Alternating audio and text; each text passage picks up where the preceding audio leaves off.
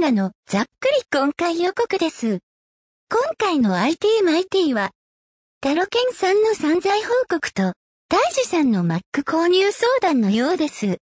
本当は、YouTube ライブで配信したかったのに、うまくいかなかったようです。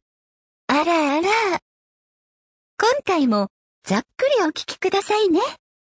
ではまた、ドーナの次回予告でお会いしましょう。えー、ITMIT です。お届けするのはタロケンと。大事です。よろしくお願いします。よろしくお願いします。えー、ここに至るまで道のりがかなり長かったんだけど そう、30分ぐらいかかったか。あの、もうちょっとかかったか。うん、YouTube ライブに出せないかといろいろ試し、うんうんうん、ディスコードを試し、うん、音が小さいだどうだとか、映像は出せるのかどうだとか、いろいろ、あの、やったあげく YouTube ライブを諦めたっていうですね。ねはい。普通に、普通にポッドキャストだけで流してます。 はい。まあまあ、こういうのはね、やっぱね、場数踏まないとね、ダメだね。うん、で、特に相手がおらんと、通話状態のテストができんのだよね。うん、そうそうそうそうしかも YouTube は YouTube で、あの、ワンテンポ遅れるし。そうそうそうそうそう。うん、もう一人であのテストしようとするとね、大変なことになるんだけどっていう。なるね。うん。うん、まあ、いろいろやってみた結果、ダメだこりゃと。 まあ、あの、OBS で音声を YouTube ライブに出すときにどうしても相手側の声がちっちゃくなるっていうのが、どうも多分解決できなさそうなんだよね、これだけじゃね。前の北沢くん状態。うん、そうそうそうそう。はい、なんで、まあ、多分、それは、それはもう、うん。あの、解決していくしかないね。うん、多分 Mac に、あの、何かしらの音声をいじれるソフトを入れないと。うん、そこで、あの、二人のトラックを別々に分けた上で流すみたいなことしないと多分ダメなんだ、これはな。サウンドフラワー的なやつか。だそうそうそうそう。ああ、なるほど、ね、じゃあ、まあ、その辺をやってみるわ、今度は。はい。うん。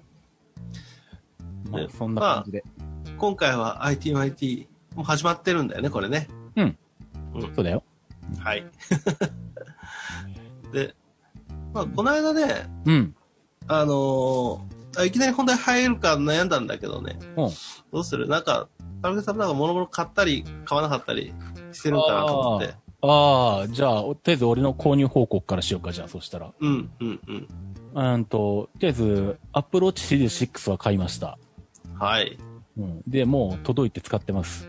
あ、そう。あれ、バンドとかさ、ものとかどんなやつにしたの、うん、あの、一番シンプルなやつで、うん、一番安いやつ、あの、ベゼルが青の RB。青にしたんだ。うん。。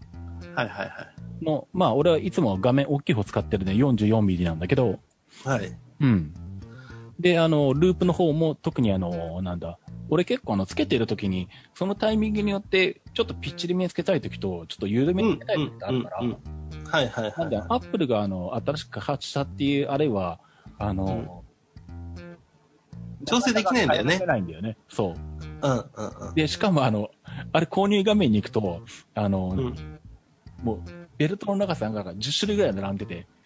あ、あ、そうなんだ。で、あの、どれにするって。で、そっち、試しに最初そっち見てみたんだけど、そしたら10種類ぐらい並んでて、どれか選んでくださいになってて、うん、で、長さどれにしたらいいかわかんないじゃん。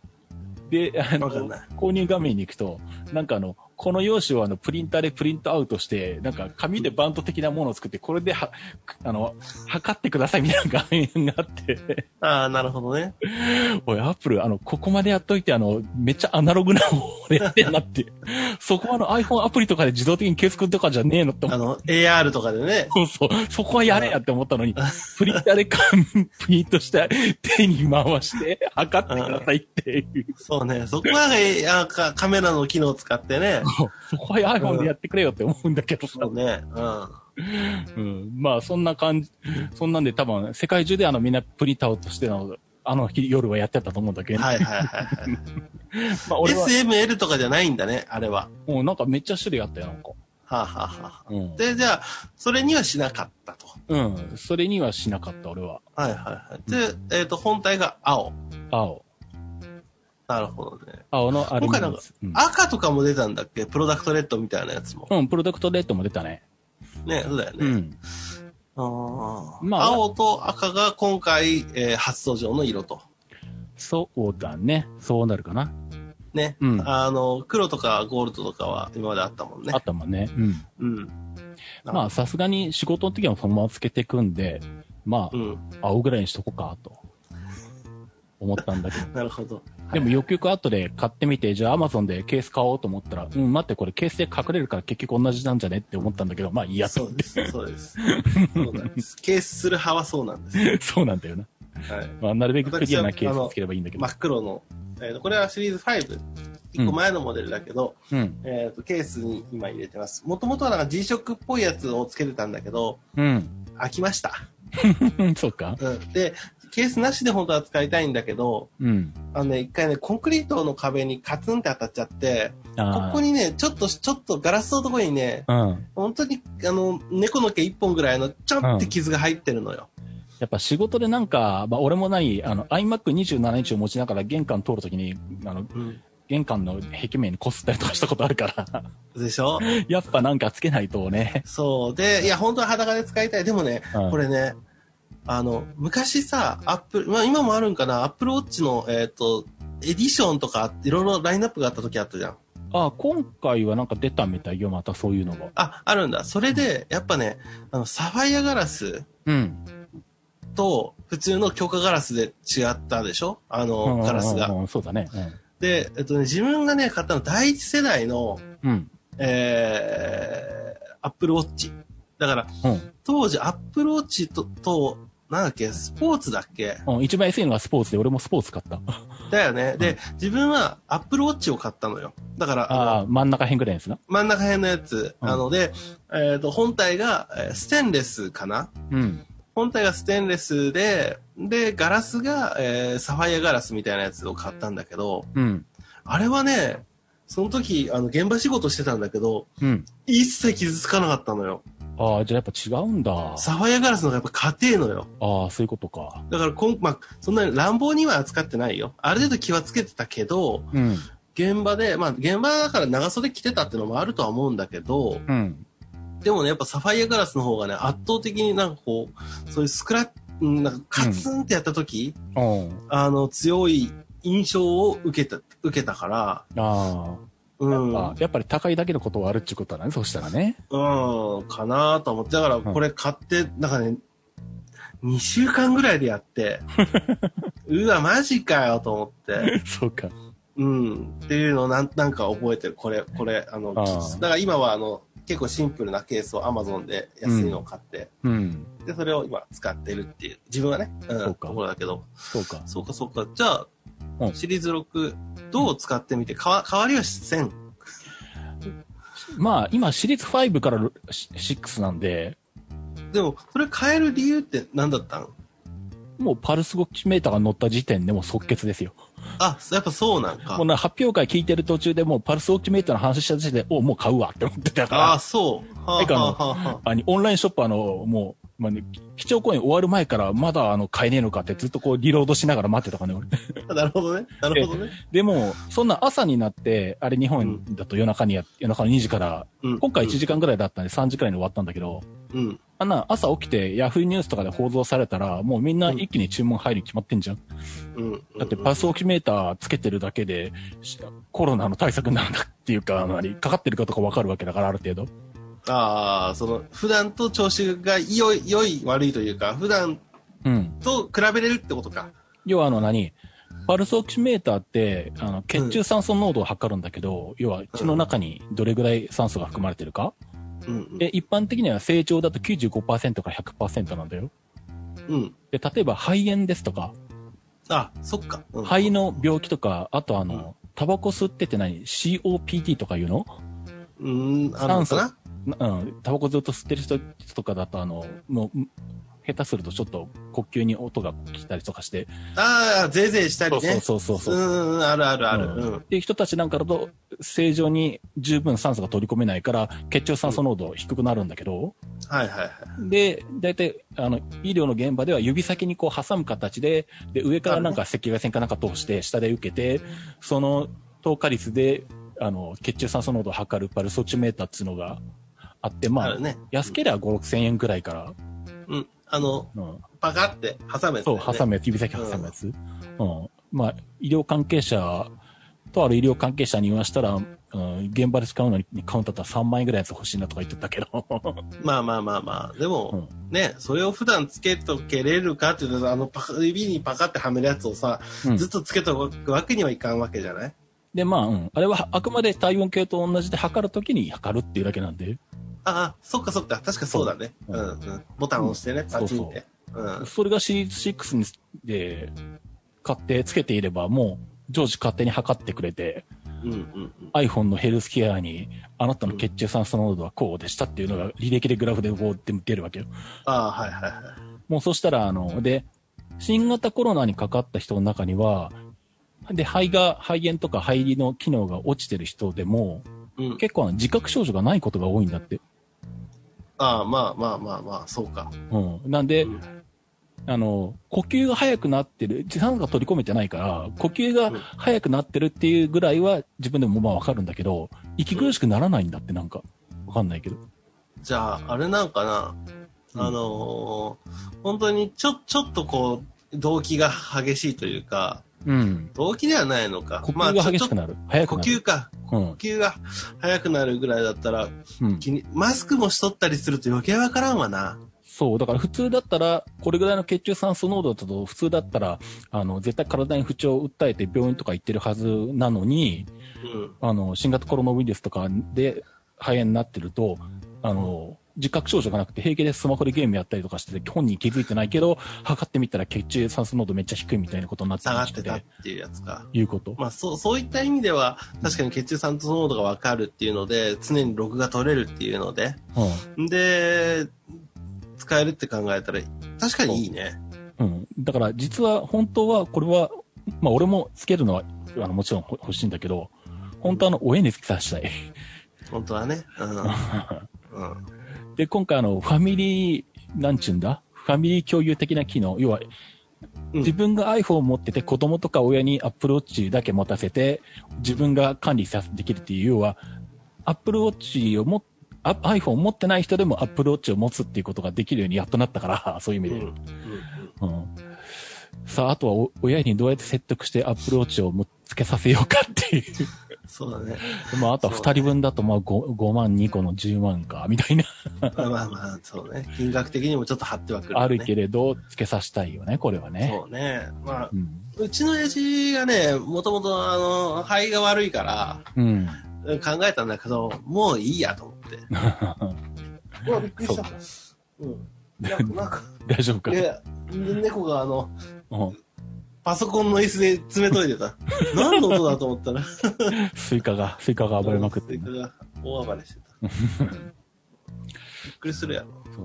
そう。そう、そんなんなんで、まあ、前からこの、何、パルスオキシメーターのうわ機能が乗るっていう噂はあったけど、うん。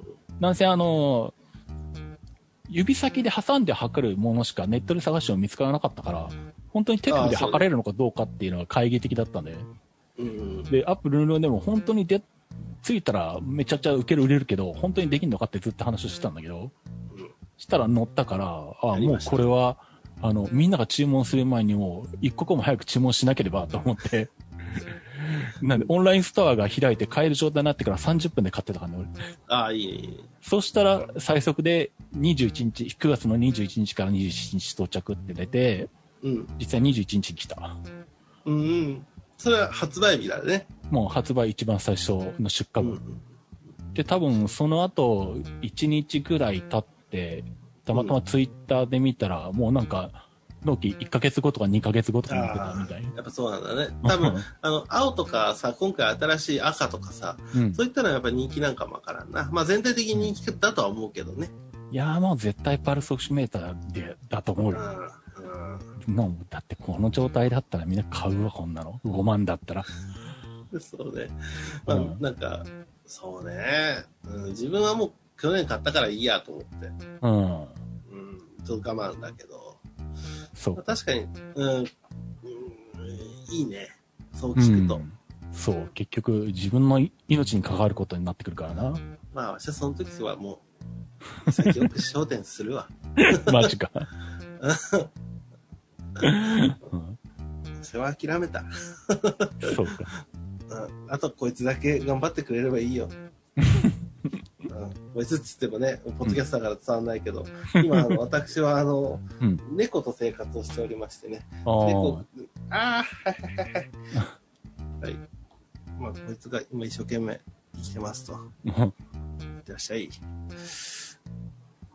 まあまあ、でも追、加の日常だっけあそう、この間からね、えっ、と、9月からかな。うん9月1日から、えー、猫のスイカの日常っていう YouTube チャンネルをうん開設をして、うん。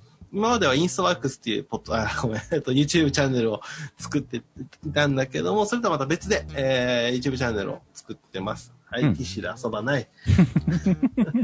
ニャンサムウェア が。ニャンいや、サムウェそうや、もう、もう、ティッシュで遊ばない。ア。え、何歳ぐらいなんだっけ5月ぐらいに生まれたって言ってたから、うん。あの、3、4ヶ月ぐらい、今。そうか。うん。じゃあまだま。だ遊びたい盛りですわ。そうやね。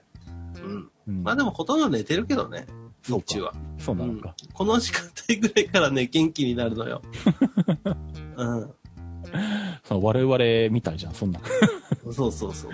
この11時過ぎから元気になるみた いな。そうそうそう。じゅあの、飯を2回食った後に元気になるってい うね。そうか、ポッドキャスター向きだな、それは。そうね。うんまあまあ、まだ、毎日一応動画は更新をしてるけど、ちょっとなんか大変。毎日はやっぱり毎日はきついわね。きつい。動画はね。ううんん。うん、きつい。で、別に猫はどっか行ったりするわけじゃないじゃん。まあね。うん。散歩したりするわけじゃないじゃん。うんだから、何のネタも増えないから結構大変。まあそうだろうな。うん。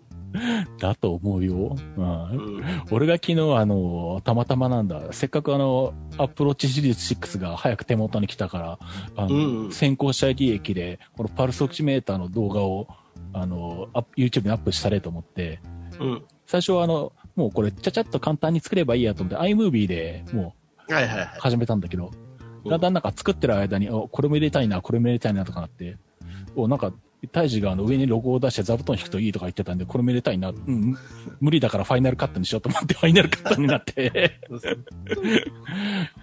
あの、フリー素材サイトに行って、あの、画像を探してき、はいはいフォトショップでそれを作り、ってやったら、あの、もう、何夕方ぐらいから始めて、終わったの夜中の3時ぐらいだったのね。あまあまあまあまあまあ、まあね。うん。 3分ぐらいなのに、そんなもんよ。そういうことになるよね。うんなる。なる。すぐなうる。ん。動画編集始めると。まあ、大変だよね。でも、猫のスイカのうん、動画、1分半の動画なんだけど、うん。 20分かかんないよ、今。よー、そうか。編集、サムネ作るまで。おー、もうう、その辺は。でも、撮ってる。ればの話ね。あ、まあ、それそうだな。そうそうそうそう。撮ってたらめちゃくちゃ早いけど、撮ってなかったらもう大変。そうだな。うん。いいところが撮れるまで、あの、撮り続けるしかないもんねそ。れ撮り続けるしかないっていうね。本当にね。大体そういう時寝てるっていうね。そう か。うんああ。うんもうあれだよね、あの、猫を自動的に追いかけて常に録画してるカメラ、くれるカメラとか欲しいよね。欲しい。もうドローン、ドローン、あ DJI が出してくれんかな。 猫追跡ロボット。追跡ロボットな、撮影ロボットな。うん。うん。そう。あ、あとそう、あと、あと iPad も買いました。買うね。うん。うん。えっと、iPad のあの、いわゆる無印 iPad の一番安いやつ、10.2インチのやつ。はいはいはい。うん。の、えっと、32ギガの、しかもセルラーじゃない Wi-Fi モデル。じゃあもう一番安いやつか。本当そにうそう。はいはまあこれもルンルンで前から言ってたんだけど、い。うん。あの、去年の春に iPad mini 5が出たんで、うん。前の4から買い替えて、まあ、2頃の一番容量でっかいやつのセルラーモデルを8万くらいで買ったんだけど、うん。まあ、それは外に持ち歩く前提で、うん中継にも使う前提で、まあ、それくらいはいるかと思って買ったんだけど、うん。まあ、なんせ今年、あの、外に出ないわけよ。そうね。で、もうひたすら、あの、うちにいた iPad mini 5、セルラーモデル 256GB は、あの、うちのこの部屋と、あの、うちのお風呂を往復する毎日って いう。お風呂で、あの、YouTube を見ることしかやらないっていうう、ん。お風呂せ専用機になってて、うん 途中でもったいないこれ、あの、オーバースペックだからもうこれ別に、セルラーモデルの2頃じゃなくてもいいよなって思い始め。うん。で、最初はあの、じゃあもう安いのでいいから、2世代ぐらい前の9.7インチぐらいの頃の iPad の一番安いやつの中古とかをヤフオクで見てたら2万2000円とかするぐらい買えたんで、あんまりでも安くはないんだよね。そう、iPad の値段下がんないんだよね。うん、あの、特にこのテレワークの時代になって iPad の需要がバンって伸びたのもあって、そうそうそうそう。うん、そう。ね、うん。なんでまあ、その辺を買おうかなって思いながらいたら、あのーまあでも、現行の iPad がそれまで出てたのが、うんと、CPU が A10 なんだよな。で、去年買った iPad mini 5は A12 なんだよね。うん、だから去年買ったモデルよりもさらに2世代前の CPU なんだよね。ちょっと、うん。ちょっと、あの、戻りすぎるね。うん、で、この間 iPhone7 をヤフオクに出したんだけど、うんあのーまあ、それとも SE に買い替えたんだけど、うん。うん、iPhone7 と同じ CPU なんだよな、それまで売ってた i- 無印 iPad そうだよね、ってそうだよね。うん。うん、だから、さすがにこれもか出るだろうと、この秋ぐらいには。うんと思って見てたら、もう予想通まあまあとりね、と。うん出て、しかも値段,、うん値段据え置きのままで CPU が A12 に買ったなったから、はいはいはそうするともう、税込みで3万7000円ぐらいで、い。うん。そしたらもう2世代前のやつを中古で買っても1万5000円しか変わんないから、うん。もはや古い方を中古家で買う理由はないなと思って。うんうん。うん、で、もうあの、お風呂専用機として新しい iPad の一番安いモデルを買って、うんはい。で、iPad mini 5はあの、ヤフオク行きとああ、なるほど。いう感じで買い替えたと。はい。うん、で、あとまあ、い今も言ったけど、えっ、と、ずっと iPhone7 がサブのままずっとうちにあって、こいつをどうしようかなって思ってたんだけど、うん。もうこのまま行くと、あとはもう朽ち果てるしかないけど。で、まあでもたまに iPhone もう一台欲しいとか、なんか向こうの部屋で仕事場で使うとかっていう時とか、欲しい時があるんで、どうしようかなと思ったら、SE が結構安かったんで、うん。うん。まあこれも SE に買い替えたれと思って、iPhone7 もヤフオクで売って、えっと SE の 128GB に買い替えたと。ああ、じゃあもうう、なんか、iOS 意識買い替えたね。そうだね、そうなるね。うん。まあうん、全部ではないけど。で、うんまあ、さすがにこの辺は予算との兼ね合いからか、すぐには買えないと思うけど、うん。ちょっと余裕が出たら、うん、と iPad Air を買おうか、どうしようかなっていう思ってるとこああ、ろ今回あのー昔、昔じゃねえな。えー、iPad で、Pro うん。と同じような形状。そう、ほぼプロと変わんない仕様になったんで、ね、だよね。 USB-C になったし、うん。うん。で、もともとだから iPad Pro の11インチ、うん。その iPad Pro のについての何、このに、iPad Pro の USB-C にこれを挿したら、これ動くのかみたいな、うん。あの、まあ、お客さんから聞かれたりとか、まあ、はいはい。誰かから聞かれたとき、やっぱ自分で持ってないと試せないんだよなって思って。あそうだね。うん。それか、例えば、そうあ今あるんでちょっとやってみましょうか。もうできんしな。そうそう。なんで、うんだから iPad Pro の11インチを買おうかどうしようかなとは、ぼやっと思ってたんだけど、はいはそしたら Air がほぼ USB-C になって iPad Pro 並みになったから、い。そしたらちょっとまあどっかのタイミングで Air の、のも、なんだ、今回出た Air も、うんまあなんかしら買おうかなとは思いつつあるけど、うん、さすがに安くはねえからすぐには買えないなと思ってて。 そうね。これには、あ iPad や、あの、確かあれだよね。うん各色、5色ぐらいの展開のやつだよね。そうそう、スカイブルーとかグリーンとか、ね。色もついて。で、確かカメラも良くな、良くなったわけじゃねえな。いや、これだ。えっ、と、リーダースキャナーがついたんか。ああ、ライダーね。うんうん。あ、ライダーっていうものね、これね。ううん。ん。で、スキャナーがついて、うん。これが、だから iPhone にもないうん、iPhone にもまだついてない。うんね、ついてないです。一番新しい、あのー iPad Pro だけ。の、えーどう言えばいいんだろう。まあ、機能というか。まあ、あの、距離を正確に測れるレレーザーかなんか出して、はいはいはいはい、まあ、距離情報をより正確に出せるんで、まあ、AR とかあの辺やるのにはさらにいいいいよよねっていうややつつか。。うん。はい。うん。そで、まあ、ボディも iPad Pro に近い。う。うん。本当にスレート状というか。そうやね。うん。で、まあ、iPad のペンシルも、うん。えー新しいやつ使えますよって感じだね。そうそうそうそう。うん。まあ、これいくらぐらいするんだろうね。安ければ6万円台かああ、ちょっとするね。うん。はいうん。64ギガの Wi-Fi モデルで税別6万2800円。はいはいはい。うん。セルラーにすると1万5000プラスなんだよな。ああ、はい。で、さらに、2頃にすると、もう税別9万4800円とかで10万円に乗るんだな。 MacBook Air の金額ぐらいになってくるね。ああ、まあ変わらんね。そんなねう。ん。うん。そうなんだよね。まあ、その辺はちょっと、どの辺にしようか。まあ、考えつつだな。えっ、と、MacBook、MacBook じゃねうえや。ん。 iPad Pro はあるんだけどね。うん、あ、そっか。うん。うん。まあ、そんな感じで、俺が買ったのはそんなものか、とりあえずは。うんうん。まあ、そうね。まあ、ITMIT だから Mac、Windows 関係ない話していいと思うけど、うちはね、えっ、と、今回コンピューターの環境を全部一新して、うん。えっ、と、Mac から一旦ちょっと離脱をして、うん。えー Windows PC の、うんえーデスクトップマシンを組み立てましたと。おうおううん、自作で、まあ、動画編集がもう本当にメインうん。で考えてて、うん。えーコンピューターを本当に自作、つくも電機に行って、 おううん、いろいろパーツを買って組み立てた感じかな。おう簡単にスペックだけ説明をしてもいいかね。ああ、そうだね。教えて。うん。CPU が、えーまあ今流行りの Ryzen、うん。 AMD Ryzen 7の、えー 3700X。おうだから、えっと、8コア16スレッドか。おうおううん。で、まあメモリが32ギガ。うん。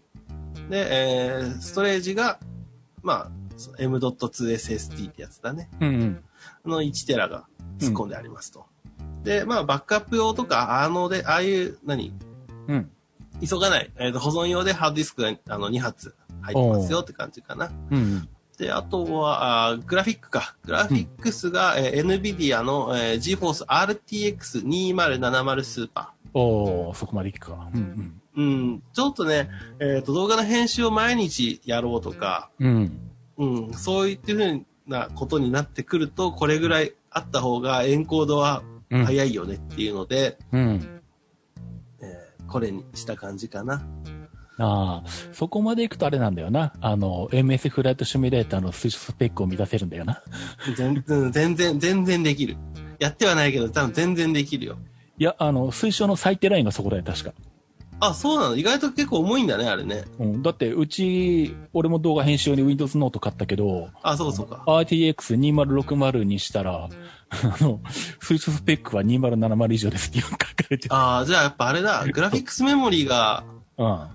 えー、確かあ2060とかだと6ギガとかなんだよね。うん、6ギガ、4ギガ、そんなもんかな。うん、ね。で、2070スーパーだと8ギガ積んでるから、そうそう。うん、その辺だ。そう。うん。まあ、そんな感じのコンピューターと、あとは 4K のディスプレイ。うん。で今使ってるやつが 4K のディスプレイかな。そうか。え、ディスプレイは何したんだっけ LG のうん。 4K ディスプレうーん、何イ。イで、ンチ20 27インチ。ほうほうほうほうん。でもう、あのね、えーっと、これは YouTube 用の動画を今作ってる最中なんだけど、う。うん。あの、パソコン用モニターを選ぶ時の、に向けての動画を今ね、あのいろいろなネタを今整理してるところなんだけど、うん。 4K モニター買う時に、うん。いろいろ気をつけた方がいいのは、うん。本当は27インチだと 4K いらない。ああ、まあね、そうか。ちあのね、小さすぎる。うん。うん。あのね、これぐらいのよ27インチとかだと、うん。 Windows で使う場合にはなるんだけど、うん。あの、アップスケールするでしょ、よく。うん。で、えーと 4K の本当のドットバイドットで使うと文字が読めない。これは若さとか老眼とか関係なしで読めない。ああ、iMac とかレティナになってるから2倍にして使ってるからあれは見えるわけで。そう。、そう、そう。ガチでドットバイドットだったら見えないよね。みあの読めるんだけど、うん。えーってなる。まあそうだね。あの、近眼、んん遠くが見えない人間がうん見たとしても見えない。見えないと思う、それは。見えない。ううんん。で、実際に、えー、と、27インチだと、うんもう、ね、えっ、と、情報量が多いのが好きな人だったら125%とかにするのよ。うん。自分は125%で使ってるんだけどね。うん。で、もうちょっと文字大きい方がいいよねとかってなると150%とかになるのよ。うん。そうなってくると27インチだったらもったいないの。まあそうだよね。うん。だから、あの、32インチぐらいうん。の 4K だとドットバイドットで使えるから、ああ、そうか。そっちの方が、あの、使い勝手は良かったりはする。うん。うん。かな。まあその辺ちょっと今 YouTube で動画で、にしようと思ってまとめてる最中だから、まあまた今度日が経ったら、うんあの 4K モニ、あ、じゃあ違うな、パソコン用モニターの選び方みたいな感じで動画を作ろうかなっていうところ。おーそだかうならん、だ。それでちょっとわかりやすく説明しようかなっていう。そう今か。準備中。うん。あれ、この番組で言ったかな、俺って。前ひょっとしたら言ったかもしんないけど、あの、俺は逆にあの、もともと MacBook Pro 今の13インチと、あの、多分10年ぐらい前から使ってる三菱のフル HD の23.8インチのモニターがあるんだけど、はいはいはい。もう1個欲しいなと思ってて、うん。で、でも別に、まあ 4K はテレビとかでやればいいし、うあん。の、もう、フル HD で23、4インチくらいで、あの、うん安いのでいいやと思って。はあはで、昔から気になっていた、あの、何、カカッコムの最安で見てくると必ず出てくる AOC っていうメーカー。あ。ああ、あるね。う。うんあれが23.8インチで IPS で9980円とかだったんで、うん。あ、いいね。うん。買ったらきめちゃめちゃ綺麗です。あのね、AOC ね、うん意外といいのよ。ねいいね。うん。うん。そうなんだよ。で、あの、特にね、その、それぐらいのサイズの AOC が一番、うん使い勝手がいいっていうのが、うん。結構ね、ゲーミングの世界で使われてるのよね。ああ、そうなんだ。ううんうんん。。調べると、24インチぐらいのやつが、23、4インチのやつが。ああ、なんか、日本じゃ知名度ないけど、実は世界的に見ると結構な視野取ってるみたいだもんね。うん、そうなのよね。そう。だから意外とね、コスパもいいしね、うん。あの、色をすごい見るとかじゃなければね、うん。いいと思うよ。だよね、全然オこフれ。ィス用途とかなら。うん、もうめっちゃ満足してて、もうなんなら隣の三菱捨ててもう一枚買おうかなぐらいの勢いで。そうね。なんか、で、4K モニター欲しいんだけど、置く場所が27インチぐらいのサイズしか置けない。わこ今の家がこう、そうなんだけど、うん。置けないんだよとかってなると、うん。意外とね、あの、WQHD サイズ、4K じゃなくて。ああ、2560×1440 とか、それぐらい。そう、それが、うん 4K のスケーリング150%にした時と一緒なのよ。ああ、そうか、150%にするとあれと同じになるのか。そう。だから、あの、WQHD のモニターを探すっていうのも、うん。全然あり。ああ、そうだね。安いしまあうん、そうだね。IO データとかでも出してるしね。そう、うん安いし、うんえー選択肢も広がるしう、ん。うーんそっちの方がいいんじゃないかなと思う。で、わしの場合は125で見たかったから、うん。で、あと 4K の映像を、うんあの、確認をしたかったから 4K にしたけど、うん。うん、なんか、うん、置くスペースがもうっていうの結構ある話だからね。まあだねか。らその辺もありかなとは思うけど。そうだよね。う。うんん。そうか。で、なんだ、っう。ていうん環境を作って、うんうんうん家の中ではもう何ら困んない環境を作ったのよ。うん。 一切困んない。うん困るとしたら猫が邪魔してくるく らいよ。うん。凶悪なニャンサムウェアが、あの、攻撃してくるかそれはデジタルデバイスではどうにもならないからな。ら。なんない。うん。で、いろいろ考えて、今まで使ってたやつが、うんえー、2014年ぐらいのうん。 MacBook Pro なのよ、わし。 2014か。うん確か。うん。それぐらいのやつ。だから、前にタロケンさんと BJ が使ってたうん。 MacBook Pro あったでしょ。まだリンゴが光る頃のやつ。ああ。あっちはもうついてないやつ。うん。あの、サンダーボルト2の時代ね。うん。あの時代のやつうんの、えー、MacBook Pro 15インチを使ってたのよ。うん。うん。でも15インチ重いのよね。まあ、今となっては外に持ち出すのにはでかいよね。でかい。うん。何、何グラムだったかって言われるとちょっと情報出てないんだけども、探しても。うん。あーちょっとなーっていうのもあって、うん。で、なんか、その家でこう、こう作業をするときは別にね、この Windows PC 使えばいいんだけど、うん。今までその YouTube の動画を作ってる時に表とかグラフとかをパッと出したりする時があったのよ。うん。そういう時ずっとあの、キーノートを使ってて。ああ、なるほど。そう、キーノートでそのデータを作って、それをスクリーンショット撮って、えー映像に差し込むっていううん作業をしてたのよ。うん。で、まあ、パワーポイントでいいじゃんってなるけど、うん。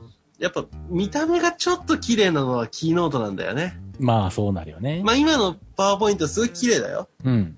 すごい綺麗なんだけど、なんか使い勝手なのか、なんか自分の好みなのかわかんないけど、うん。キーノートなんだしなぁと思って。おうで、猫も邪魔してくるし、うん。だからね、あのね、台本、その、台本というかその、YouTube、インストワークス用のね、うん。なんか、MacBook Pro か MacBook Air か、一番安いやつ欲しいなと思って。っああ、なるほど。ていう相談の話、今回。まあ、実は種を貸すと、あの、今今日収録してることの発端は、あの、大使から大将 LINE で話を普通にしてて、 そうそう。その相談の話になり、うもうこれ、あの、配信すればいいんじゃねって話になり、うんん。うん。テクノロジーの話だし。急遽配信することになったっていうね。そうそうそうそう。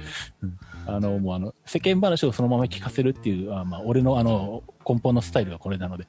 うん、そうだね。どうしようっていうやつをね。そうそそう。で、まあ、使い用途としては、う。うん。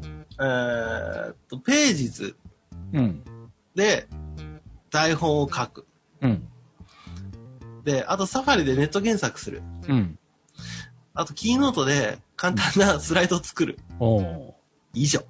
うん。 iPad Pro でもいいじゃんとは思うんだけど、 まあね。うん。あのそれもね、視野の一つに入ってはいる。あの、この iPad Pro に、あの、なんキーだっボーけドをつけて。キーボードをつけてっていうのももちろん視野の一つには入ってるんだけど、うん。なんかね、そこまではまだ行ってない自分の中で。まあなんか作る作業しようと思ったらやっぱり MacOS の方がって話になるよね。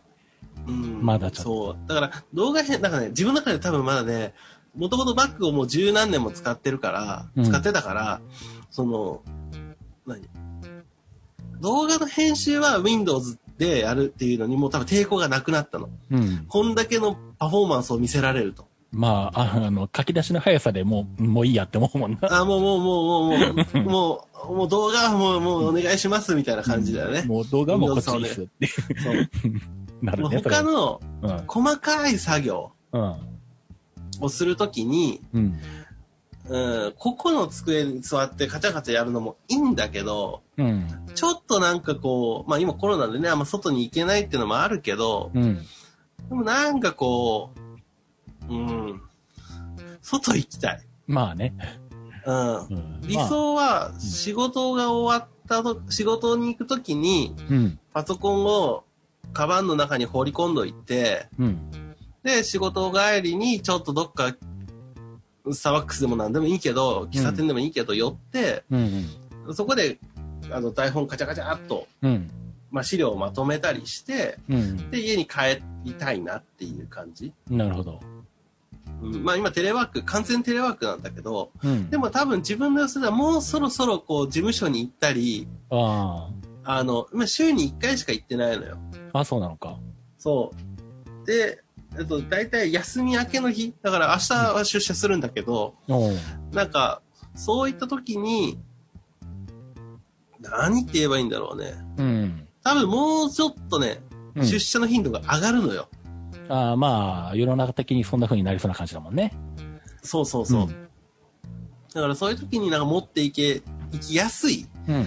えーコンピューターが1個あったら、うん。いいかなって今悩んでてね。うん。なるほど。で、Windows PC のノートパソコンだったらなんか欲しくないのよ。 まあ、わかる。うんあの、日常のそういう一般的な作業用だと、まあ、うん、やっぱ Mac にしとこうかって思うね。確かにね。そう。 そうあの、俺が買ったノートでも、あの、一応、何、ファイルメーカーも入れたりとか、あの、全部一通りメールの設定もして、日常の用途に使いにしたけど、結局使わないっていうことになってるからね。そうなんだよね。だから、この Windows PC はうん。もう本当に動画編集うん。にはすごく最適化してるから、うん。それはそれでしっかり使うんだけど、うん。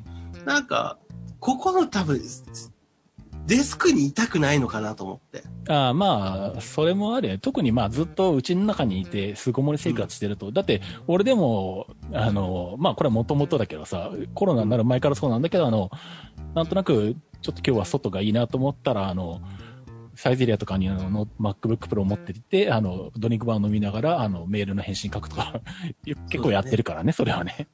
ねうんそうで、家の近く、近くでもないけど、まあ、あのー10分ぐらい歩いてったところにでかいイオン、でかくはない、まあイオンがあるのよ。うん。うんで、駅の近くになんか米田コーヒーとかもいろいろあるのよ。うん。だから、なんか、うん外で何かをするっていう分には全然いいかなと思ってね。うん。うんうん、そうか。そう、っていうので、ある程度、だから、今の話だとさ、うん。コンピューターのスペックはいらないじゃん。まあね。うん。で、が画像をバンバン放り込んだりもしないし、うん。だから、ストレージ容量もそこまで必要ないんかなって思いながら。まあ、256ギガでもいいかってとこかね。うん、でもまあ、一応500にしとく気持ち的にっていう感じ。まあ、まあ、その方が余裕はあるよね、あとあとね。うん。 iPhone より少ねえのはちょっと気持ち悪いぞって思いながら。そうだよな。iPhone512 ギガ持ってると、あの、Mac の方が容量少ないみたいなことになりかねないからね。そうそう。そうなんだよね。そう、それはなんか気持ち悪いじゃん。確かに。うん、そう、だから、まあ、MacBook Air か MacBook Pro かうん。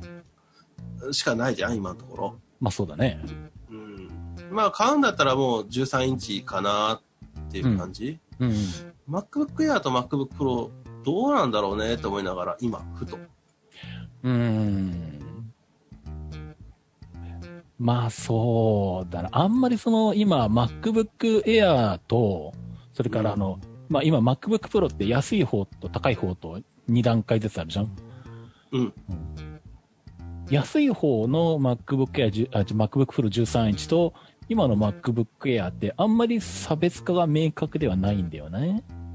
タッチバーがあるかないかみたいな。うん。あのーで、重さが 150g しか変わんないんだよね。Air と MacBook Pro って。あ、そんなもんなんだ、もうん。う。うん、うん、うんうん。で、あと、えっ、とね、安い方の13インチは、うんモデルチェンジしてないから、CPU 変わってないから、そうなんだ。第 8, 第8世代なんだよな、この Core i5。はいはいはいはいはうん上の方の高い方のグループになると第10世代になってんだけど、い。うんうんうんうんうん。なんで、っていうところはあるんだけれど、うん。で、まあ、MacBook Air、ただまあ、とはいえ MacBook Air に乗ってる CPU は、うん Core i5 とか Core i7 とは言ってるけど、元を正せばあの、Core M から始まった、あれ系の、もっと言うとタモブバレイル系のやつだよね。ット、もっと言うとタブレット用の CPU みたいなやつなんで、はいはいはいはい。で本当にじゃあ、えっ、と、iPad Pro をうん。コンピューターみたいな形にしましたみたいな感じなんだね。いや、iPad Pro より全然性能低いです。Air は。ああ、そうなんだ。あの、MacBook Pro の13インチの一番高いやつ買って、やっと MacBook、Mac、iPad Pro と同じ。ああ、そうなのうん。じゃあ、今 iPad、MacBook Pro を買っても、この iPad Pro とトントンぐらいなんだ。そう。俺が、だから、性能はそう。まさに俺が、あの、ちょっと前に MacBook Pro 13インチの一番高いやつを CT も何もせない、しないで買ったんだけど、うん。これで、うん、あの、iPad Pro と同等ぐらいやっと。ああ、そうか。うん。なので、まあ、って考えると、まあ、せめてでもまあなんだっていう考えるとまあ、で、iPad Air だと、えっとうん俺が持ってる、うん、と iPad Pro 13インチの一番高いやつの60%ぐらいの性能しかないね。まあ、はいはいはいはい。要は iPad Pro の60%ぐらいの性能しかないね。うんうんうん っうん。ていう無こと印 iPad 以下か。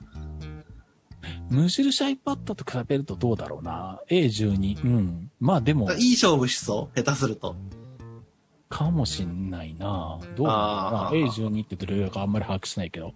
う。うんん。なので、っていうこととか、あと、重さが 150g ぐらいしか変わんないとか、 いうことを考えたら、まあ、あと値段もそんなに変わんないこと考えたら、まあ、このどっちかって言われたら、 MacBook Pro 13インチの安い方の方がいいかなと俺は個人的には思うんだけどね。はあ、はあ、うん。液晶のサイズに関しては一緒だよね。13インチ、13インチで。そうだね。解像度も一緒じゃなかったっけ確かに13.3インチでしょで、えっ、と、エアがね。で、えっ、と、MacBook Pro が、えー、一緒。全く一緒だね。一緒だよね。まあ、その、使ってるものがどうこうってのはまた別だけど、うん。まあ、解像度とかその辺は一緒だよね。一緒。うん。そっか。で、えーっと、安い方で512にすると、メモリもね、別にね8ギガでいいのよ、正直。うん。うん。 16、だって16使うほどのことやるかってい うね。うん。うんだ。ってやったとしても、iTunes でなんか音楽流しながら、えーっと、サファリを開いて、うん。昨日とページ図開くだけよ。うん。うん。あでもほん、256でもいいのかな、そしたら。うん。まあ、いいかもしんないね。ねうん。今は MacOS でどれぐらい容量食うんだろうね。まあ、余裕を見れば16ギガあるに越したことはないけれど、なんか、まあ、8そうギガなっちゃでうも動くっちゃ動く。うん。それは。ねうんね、だからまあ、あとは、どれまで長く使うかっていうところかな。ああ、このそうい先うとか何年使うつもりかっていう。うーん。うん。だから今は8ギガでいいけど、3年後はどうとか。 3年後はもう買い替える。うん。じゃあ、いいんじゃないうん。うん。3年以上使うんだったら16ギガにした方がいいと思うけど。うん、いやいや、なんとなくだけど、自分の中で3年後にはもう買い替えて、うん。えーと、多分 MacBook Pro の13インチの一番いいやつを買うとか、そういう話になると思う。なるほど。そう今はどっちかっていうと、まあ値段を、コストうん。の部分を下げたいかなっていう感じかな。なるほど。うん。まあパソコン買ったばっかりですね。デスクトップのうん。これを。うん。そうか。うんってなると、MacBook Air で見ると、Air の本当に一番安いやつだと、うん。まあ、11万円ぐらいか。そうだね。税込みでね。うん。うん。で、えー、と、何が違うんだ、これ。ええーー、と512。SSD 容量が増えました。 CPU が Core i3 と Core i5 になってる。ここがあ、変わる本。当だ。Core i5 になるのか。えっと、だからで、安い方、MacBook Air だと安い方は、えっと、んデュアルコアの Core i3。うん。高い方は、クワッドコアの Core i5。まあ、コアが2倍になるわな。はあ、はあはあはあはうんで、Core i3 と Core i5 で変わるっていう CPU が。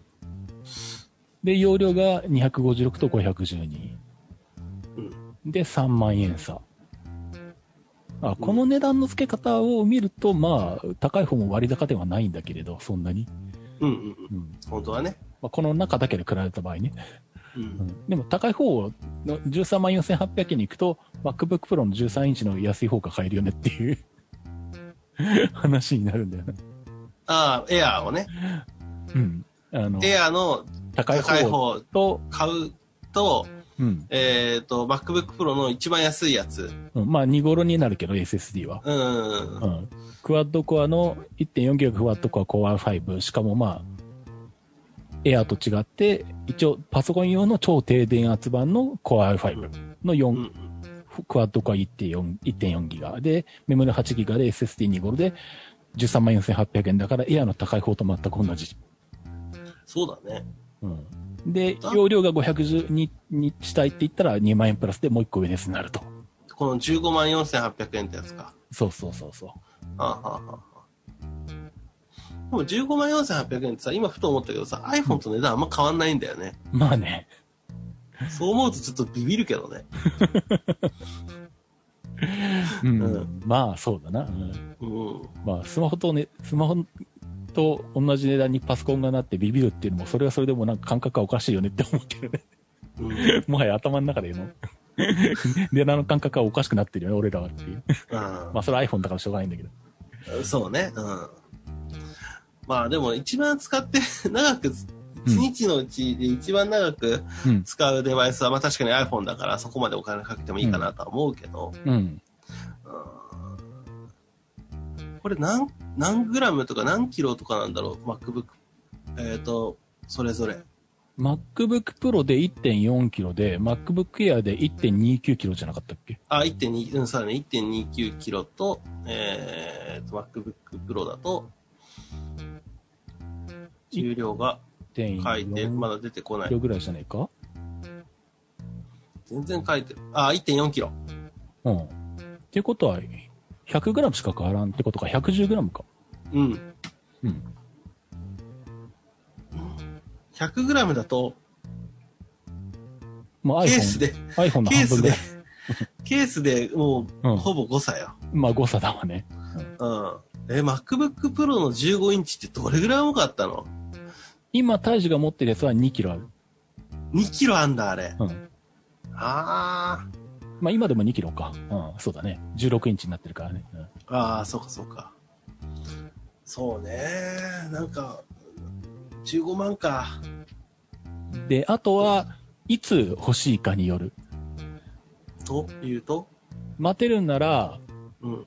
Apple シリコンを待つ。あー、なるほどね。まあ多分、今年の来月年末か。まあでも来月最終週までに出さないと、にアメリカのなんとかデーに間に合わないから、出すだろう、うんと思うんだけどね。あ、そんなレベルなんだ。一応今年の年末に出すと言ってたからね。あー、じゃあ、そうか。そうすると、で、い一応噂で、噂レベルなんだけど、えっと、予想されるのは、あの、今亡くなったあの12インチの MacBook が復活すると。うん、うん、うんうん。そいつが Apple Silicon 搭載されてくると。うん、うん、で、まあ、情報リークしてるいろんな人たちが言ってるのは、えっと、600ドルとか800ドルとか言ってる。うん。で、安いね。まあ、7万とか、9万とか、ぐらいで、あなるんじゃねみた いな話になったんだけど。それそれはなんで CPU のところに外注費を払わなくてよくなったからってことそうそあやっぱそうなんだ。う。もう、か、もう確実にコストが下がるからね。ああ、そう、内製化するからね。そうそう。うーん。なんで、待てるんなら、それを出てから決めた方がいい。ああ、なるほどね。うん。だけど、ふと思ったんだけど、中古ってどうなんだろうと思って。中古はあんま値段下がんないよ。下がんないよね、アップル製品ね。 4、5年遡れば下がるけど。 だったら一緒や。変わってないよね。今のやつでいいじゃんって話にだなるだったら。らあれか、これ売った方がいいのか。ああまあ、それ売って、あの、買い替える。古いやつに、中古で。ねえ、iPad を使って、いや違う違う、iPad これあんま使ってないから、うん。これをうん、なんか、売って、うん。で、あのー MacBook Pro うん。の原子にするというか、あ、iPad Pro 売るってことか。そう。ああ、それっていつの iPad Pro だっけえっ、と、いつのだろタッチバー、んタッチ ID はもうないやつ。う。タッチ ID はないないないない。ああ、じゃあ結構新しいやつじゃん。うん、えっ、と、2年経ったかな。ああ、じゃあまあ、むしろ今ぐらいが売り時かもね、もし売るんだったら。だよね。USB-C だし。うん。これそうか。これを売るっていう手もあるね。うん。 これ全然使わないんだよ。そんな使ってないのか。そううか。ん。そう。だから、ああ、そうか。これ売ったら、売るってどこ売りに行こう。なんかヤフオクとかね、私あんまり好きじゃなくてね。ああ。買い取りそう、下取りとかもあんのか。下取りよりは売った方がいいよね。いや、まあ、買うんなら、既製品を量販店で買うんだったら、そこに下取りで出すっていう手はあるよな。まあ、アップル、あ、でも、アイアップルって Mac 買うときに iPad の下取りできるのかな調べてみよそれはどうなんだろう。う。だから下取りしてますみたいな、あるよね、最近。あるね。うん。えーと、どこ見りゃいいんだ。まあ、購入の手順を進めていくと、あすぐ下にあった下取りを開始とか。どこにまあ、MacBook Pro とかだったらすぐ下にあるけど、これ、押して、シリアル番号入れるのか。ああ、そんあ、ことそうなのうん今画面見出した。あ、本当だ、下取りをせん、下取りを開始とかってあるね。うん。シリアル番号、今、わかるか、わし。あ、でもあれか。あの、あれで見ればいいのか。Apple、iCloud で見れば出てくるね。ああ。試しに俺の MacBook Pro 入れるといくらになるんだろう、これ。えーっと、iCloud で。知り合い入れたのにモデル選択してくださいって、お前わかんねえのかよ、それって思うんだけど。 わかれ、それぐらいは。え、マジそんなんなんのあ、2020は選択肢なかった。あらら。えー、えーっと、えーっと、iCloud。シリアルね、今ちょっとね、あの iPad Pro 本当に使ってなすぎてね、電池切れてんのよ。 それは、そっか。そう、えーっと、何で見ればいいんだっけな。何で見ると一番、iCloud で見ると一番わかりやすいのかな。うん、まあ、iCloud っていうか Apple ID に紐付けされてる、持ってる商品のやつ一覧で、知らん前出たっけあれどうだっけあ、えっとね、今、シリアルまで出るかなわかんないね。あ、出る出る出る出る出出る出るる。んだ。うん。えー、っと、これで、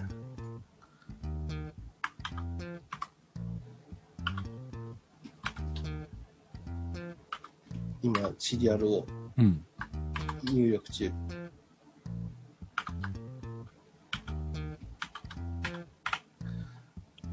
iPad Pro は2年ぐらい前っていうことは、2018とかぐらいのやつか。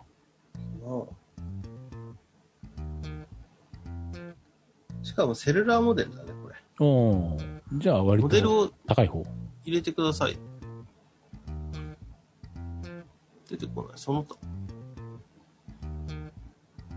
ご回答いただいた内容を確認した結果、お客様の Mac はリサイクルの対象となります。あ、あで、やっだぱから Mac じゃないと選択肢入って Mac ないは。Mac なんだ。うん、そうだね。じゃあ、逆に、えー、っと、これ、モデルどうやって検索するんだろうね。モデルが電池切れてるからわかんないうん、な。それは充電してモデルナンバーか、ね、や出らんすとしわかからなんいねね。うん出すしかないね。うん、うーん、そうかそうか。でもまあ、まあそうだなどれぐらいするんだろう、アイクあの iPad Pro、えー、11インチ、買い取り。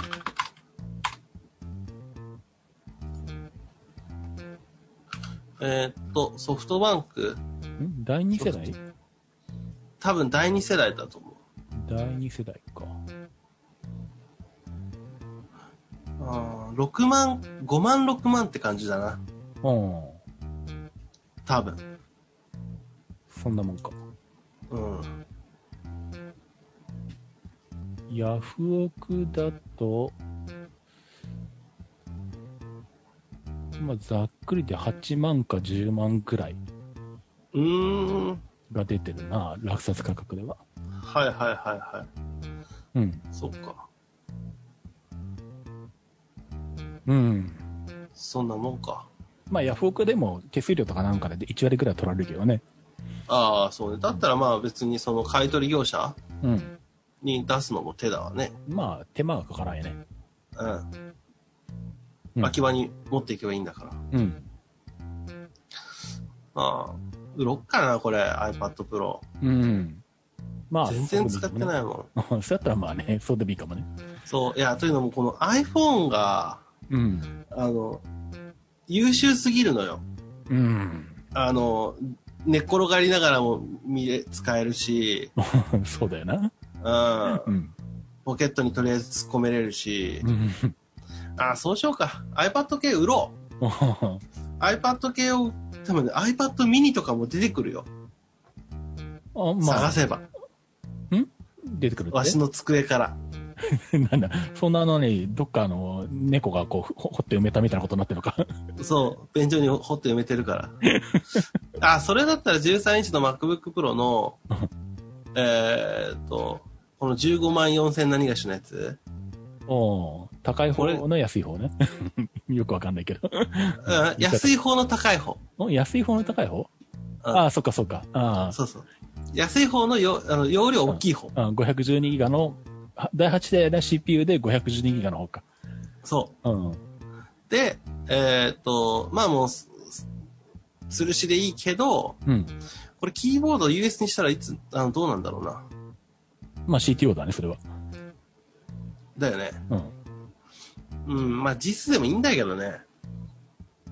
全然。で、吊るしで買うんだったら、JIS でいいんだったら、うん。あの、価格コムとかで安いとか探せばもっと安いから、ああ、そっかそっかそっかそっかそっか。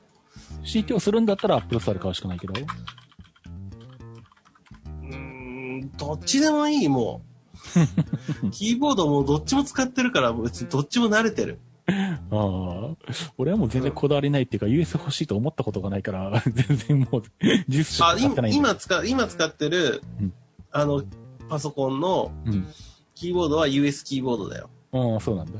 うん。あの、し中国にいた時に US キーボードしか手に入んなかったんだよ。あ、まあ、そりゃそうだよね。 そう。だから、もうどっちも使えるようになったのよ。なるほど。そう。そうか。そう。Mac だといくらすんだろうね。Mac ノート、MacBook で MacBook Pro の、えー、っと、13、12?13?13? 13?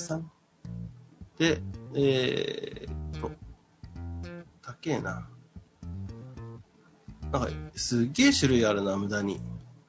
ああ、多分最新じゃないやつとか、今ない、価格コムとか見てる。価格も見てる。ああ、多分最新じゃないやつとかも混ざってるから、最新モデルとかにチェック入れて、絞っていかないと。 CPU 世代を第8世代だよね、これね。うん。で、えー、MacBook Pro のレティナ。で、えー、8ギガの、えー、と2頃。で、えー、と8ギガの2頃。なぜ2頃しか出てこない。これかなうーんと、最新ノートにして、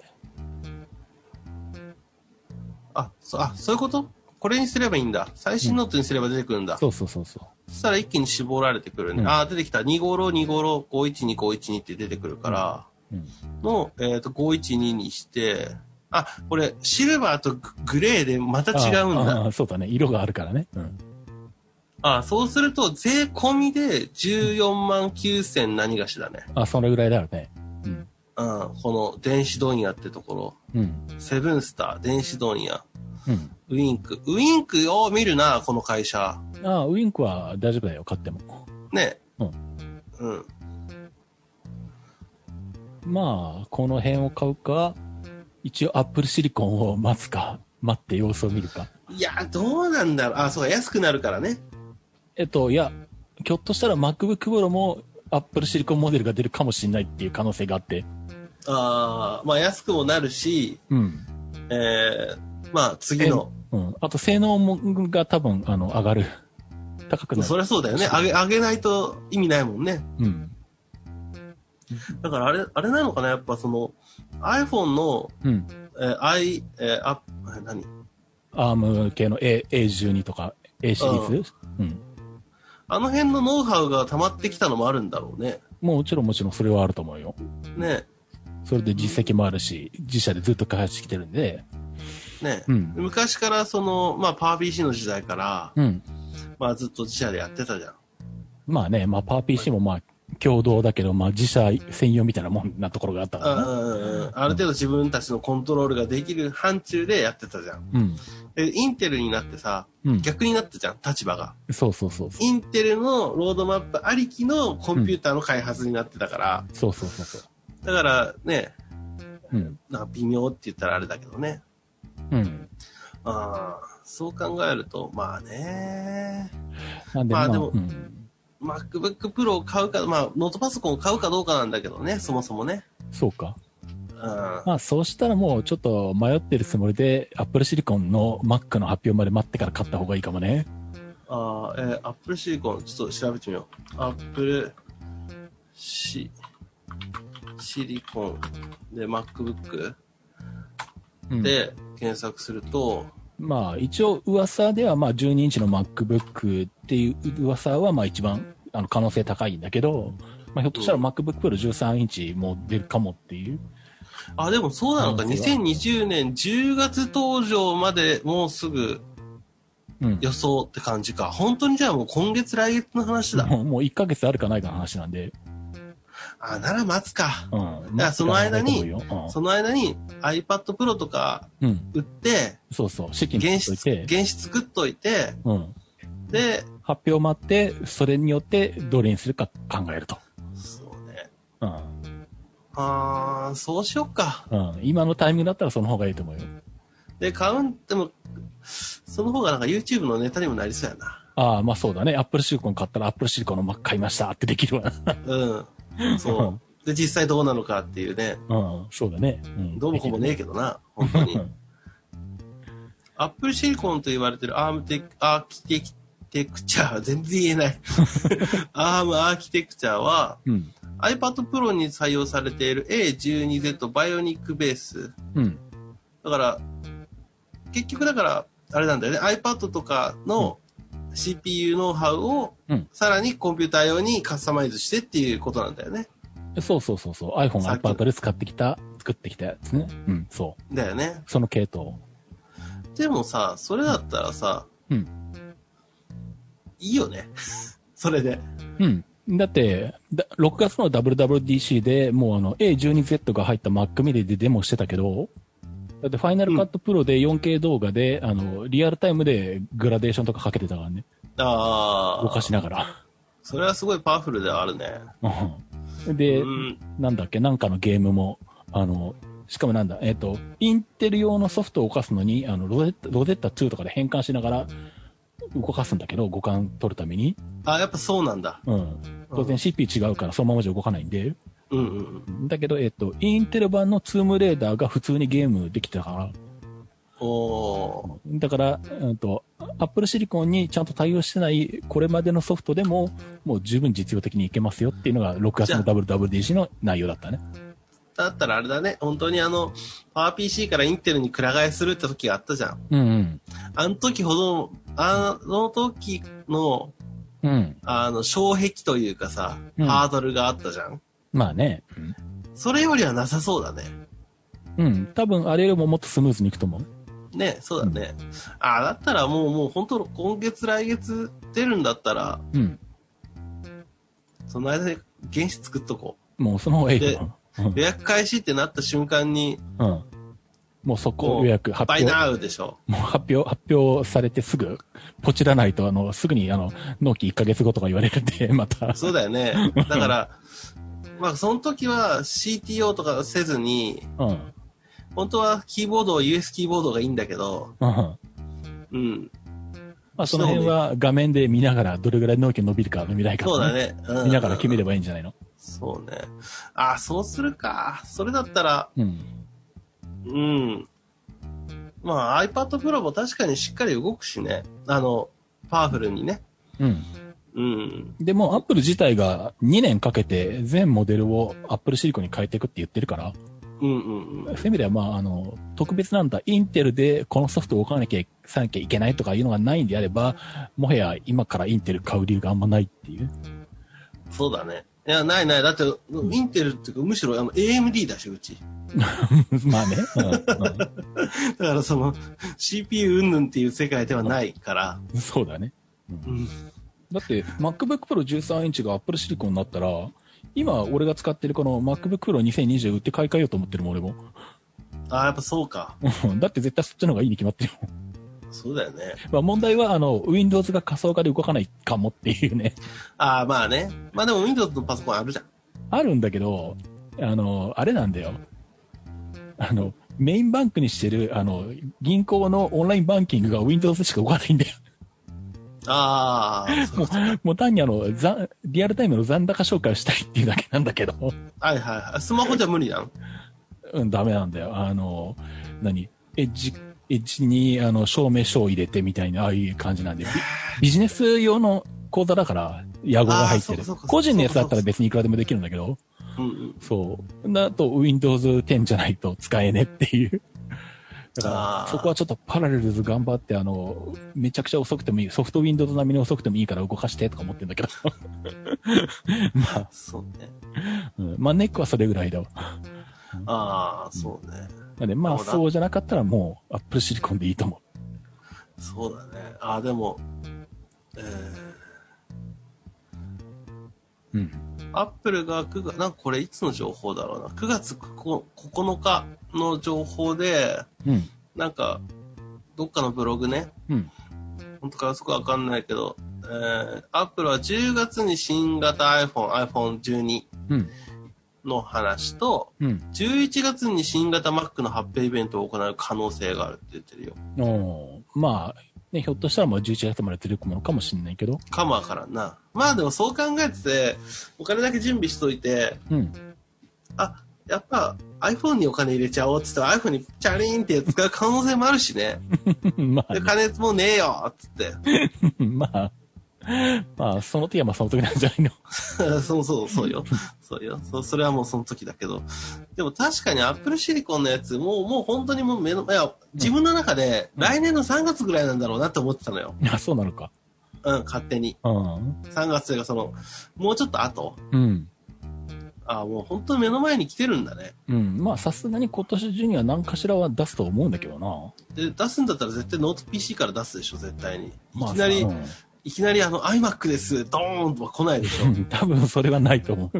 ょ。ね。うん。まあ、あーひょっとしたら10 21.5インチでだけ、まあ、ノート、ノートと MacBook Air と MacBook Pro の13インチと iMac21.5 までは、まあ、ひょっとしたらいけるかもしれないけど、そうね、可能性としてはうね。んまあ、iMac27 とかまだだろう、さすがにそれは。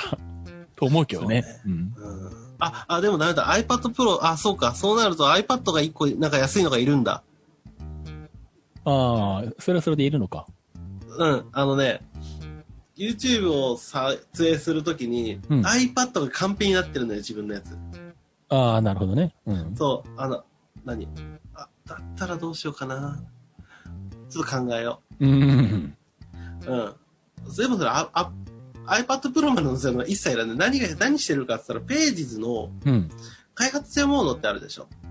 もう、開発者モードうん。っていうのがあるのよ。iPad のあページズで。うん。そうすると、文字が、あの、スクロールするっていう機能があるのよ。そうなんだ。うん。うーん。あの本当にあのスターあの何映画のエンドロールみたいな感じでザーってゆっくりしかもそれスピードもうん調整できるしあ、そんなことできるんだ。できるページズで。ページズ、うんああ、iPad のページズ全然使ってねえや。そうだから、うんあのそれを自分 YouTube でバーって話するときにうん。それをカメラの下にあの三脚にもうガチャってできるようにしててうん。でそれを、うんあのゆっくりこうスライドするから、うんわざわざこうはい次はい次とかもやんなくていいのよあ、何もう iPad の画面を映像の中に出してるってことか。あ出してない出してそれをそれをそれを要所要所読んでるああ、そういうことね。あそあ、う。なるだからほど。本当にカンペ。ああ、そういう使い方か。そう。だから自分の YouTube の、あの、まあ、特にこの 4K 動画の選あ、4K テレビの選び方みたいに、うんうん結構こう、説明するよっていう時は、うんうん。しっかり台本書いてるのよ。ああ、まあそうだろうね。うん。うん。だから、あの、細かいスペックとかの話もする時あるじゃん。うんそういった時は、あの、スライドでもいいんだけど、うん。うん。あの、何こう、流れずに、うんうん。スライドスライドでもいいんだけど、あーリモコンがいるのよね。 まあそうだね。自動的に流れてくれたらその方がいいわな。そう。で、あの、iPad のページではそういうのがあるから、それで、を使ってるから、iPad は何かしらいるんだよね。まあでも一番安い iPad を買ってきゃいいんじゃないそれ。うん。一番安いやつでもいい。うん。したら3万7千円ぐらい。そうそうそう。しかも Wi-Fi モデルでいいし。うん。うん。まあ、そうなると、まあ、どう、どう、どうかなって感じだから、まあ、ちょっと、あの、考えよう。あの、年末に向けて。まあそうだね。まあ手座発表待ちだろうね。そうね。それまではあれか、古い MacBook Pro を持ってうん。我慢すっか。うん。そうね。まあ一番容量少ないやつでもいいんだけどね、とは思いながらも、それか、あれか、iPad Pro。うん。 iPad Pro のキーボード買うか、もそっちかそっちに行こうか。う。でもキーボードも高いんだよね、地味に。結構するよ。するよね。 1万6000円とか安いと。あ、プロは、うんプロでもいけんのか。10.5インチ iPad Pro 対応で1万6800円。税別。ああ、で、あと、あれか、マジックキーボードだと iPad もう1個買えるぐらいの金額なのか。3万円ぐらいになるんだよね、あれ。ああ、一番高いやつそうだね。3万1800円税別だから。ね、これ iPad 買える もんね、もう一うん 買える ね。個。ああ、どうがいいんだろうあな。あまあ、そうね。うん。とりあえずつなぎで小型のやつが欲しいんだったら、まさに中古で4年、5年ぐらい前の MacBook Air とかを買っていくとか、今の MacBook Pro を売っといて、あーあ、まあ、それだったらもう売らない。MacBook Pro は。だったらう、ん中古で、ちょっと見てみようか、今。えっ、と、どこで見ればいいかな。ソフマップ、うじゃあ、秋葉館どこだろうな。逆にショップで売ったことがないからわかんないけど。えっ、と、秋葉館見てみよう。で、えー、秋葉館売ってないのかなあった、中古 Mac。えっ、と、MacBook Pro、MacBook Air、MacBook Air でいいよ。うん。で、年式を、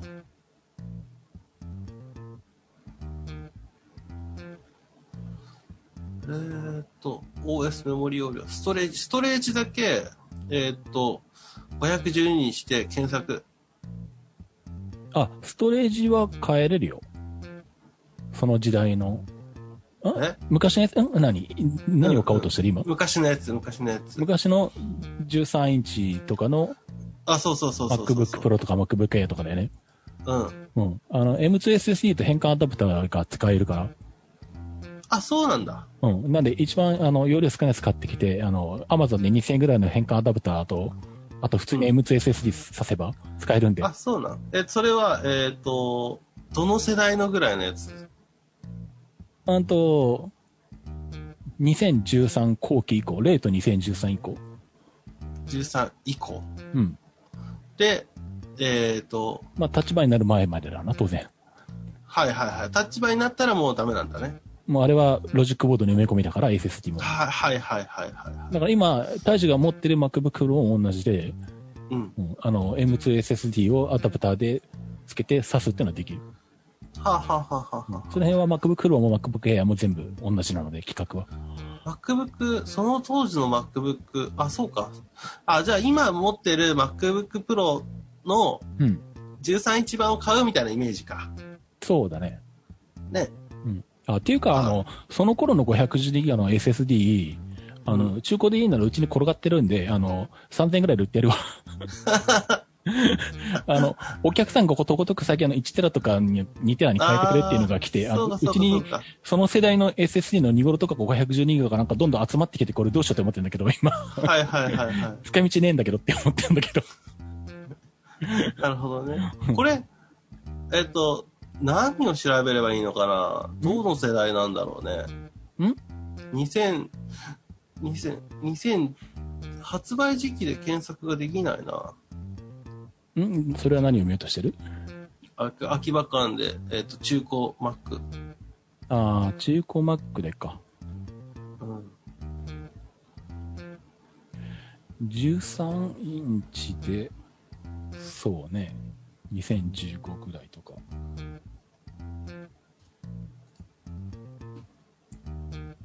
MacBook Pro 一個、一個もない。うーん。 MacBook Air は山ほどあるけどね。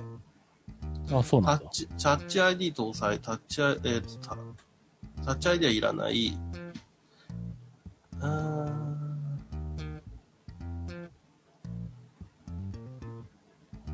これいつ、あ、発売時期とか、2020年3月発売。はあ、はあはあはあ、キーボード圧迫痕ありってどういうことうん圧迫痕。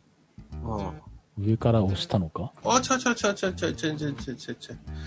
猫さん、キーボード圧迫しないで。ちなみにヤフオクだと MacBook Pro 13インチ2014でうん。 3、4万ぐらいで落札されたのね。あ、いいじゃん。うんいい。じゃん。えーと、ヤフオクね。うん。まあ5万見ていけば、備品で5万とか。あ、いいじゃん。それぐらいでいいけどね。うん。ヤフオク見てみようか。うんで、えーっと、ちょっといろいろ出てきすぎ、あの、ポップアップがヤフオ クさん。まあ邪魔くさいけど。うん。MacBook Pro。で、えーっと、何 ?2000、 2014、俺が見てるのは2000 13インチ。 2016とかになるともうダメなのかな16だとタッチバーだもん。あ、本当だ。じゃあ、えーっと、2010、 4か五か5くらいかな。まあ五5でもいいわな。5でも多分できれ 1, ば、 1万円ぐらい上がるぐらいじゃないのきっと。できれば新しい方がいいね。 2015だと6万7万ぐらいになるのか。はあ、はあはあ、あ、そうか。あれか、しかもあれか、充電器がマグセーフになるのか。うん。当たり前だけど。マグセーフ2か。そうだね。うん、うん、うん、うん。マグセーフになるのね。ね、今のもそうだよね。あどういうことああ、今の自分の MacBook Pro。うんうん。そうだよ。うん。うん。えーっと、13インチ。ああ、まあ6万とかか。うん、そんなもんだね。はあ、はあはあはあ、うーん。まあ、いいとこかな。うん。そうだね。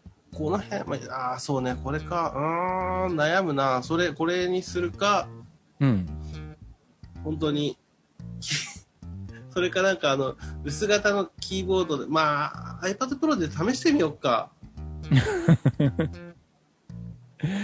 うん、まあ、キーボードがまあまあ高いから微妙なとこだけどな。 ああ、いや、じゃなくて、あの、純正のキーボードじゃなくて、あえっ、と、Bluetooth のしょうもなキーボード。あ、ああ、そういうやつか。ああうん。試してみるからね。まあでも Apple Silicon のやつ出るまで待つかな。うん。単純に。待って考えた方がいいね。まあそれで即決、即買いするかどうかはちょっと別の話だけど。うん。まあ、まあ、それまで15インチ持ち歩くんで我慢できるんだったらね。うん、そうね。なんかそれで我慢しよっかな。うん。で考えての考えてみてそうねまあ今のそのうん。そうねなんかノートパソコンも欲しいんだけどねうん。うんまあ外でやるかどうかだよねここでやっちゃえばいいんだけどやっぱなんかオンオフつけづらいんだよねああ、まあ、それはあると思う。まあ、気分転換で俺でも出たくなるからね、それはね。あのねなんかねしかも難しいんだようん。オフのオンっていうねだから、うんオンのオンは仕事じゃんうん。でオンのオフもあるじゃん仕事中だけどちょっとゆっくり仕事をするっていうおうおう業務をするっていうおオフのオンがいるのよう なるほど。そう、プライベートの仕事だから、ああ、まあ、そういうことになるな。そうそ うそう、オフのオンを作らないといけないから、うん。そう、そこって意外とね、スイッチ入れづらいのよね。 なるほどね。そうか。俺はもうそれが日常になってるから、なんか、だらだらといつの間にか、あの、仕事になってるみたいなことになってるけど。そう、だからそれでもオンじゃん、一応。オンまかあねオフしかないじゃん。まあ、そうだね。うん。そうだだねけ。ど、オフのオンってむずいぞと思って最 近。そうか。うん、うん。猫が逃げ,、ま、逃げようとする、うんさっきまで寝よったんだけどね。そう目が覚めたかな。目覚めたね、こいつね、完 全に。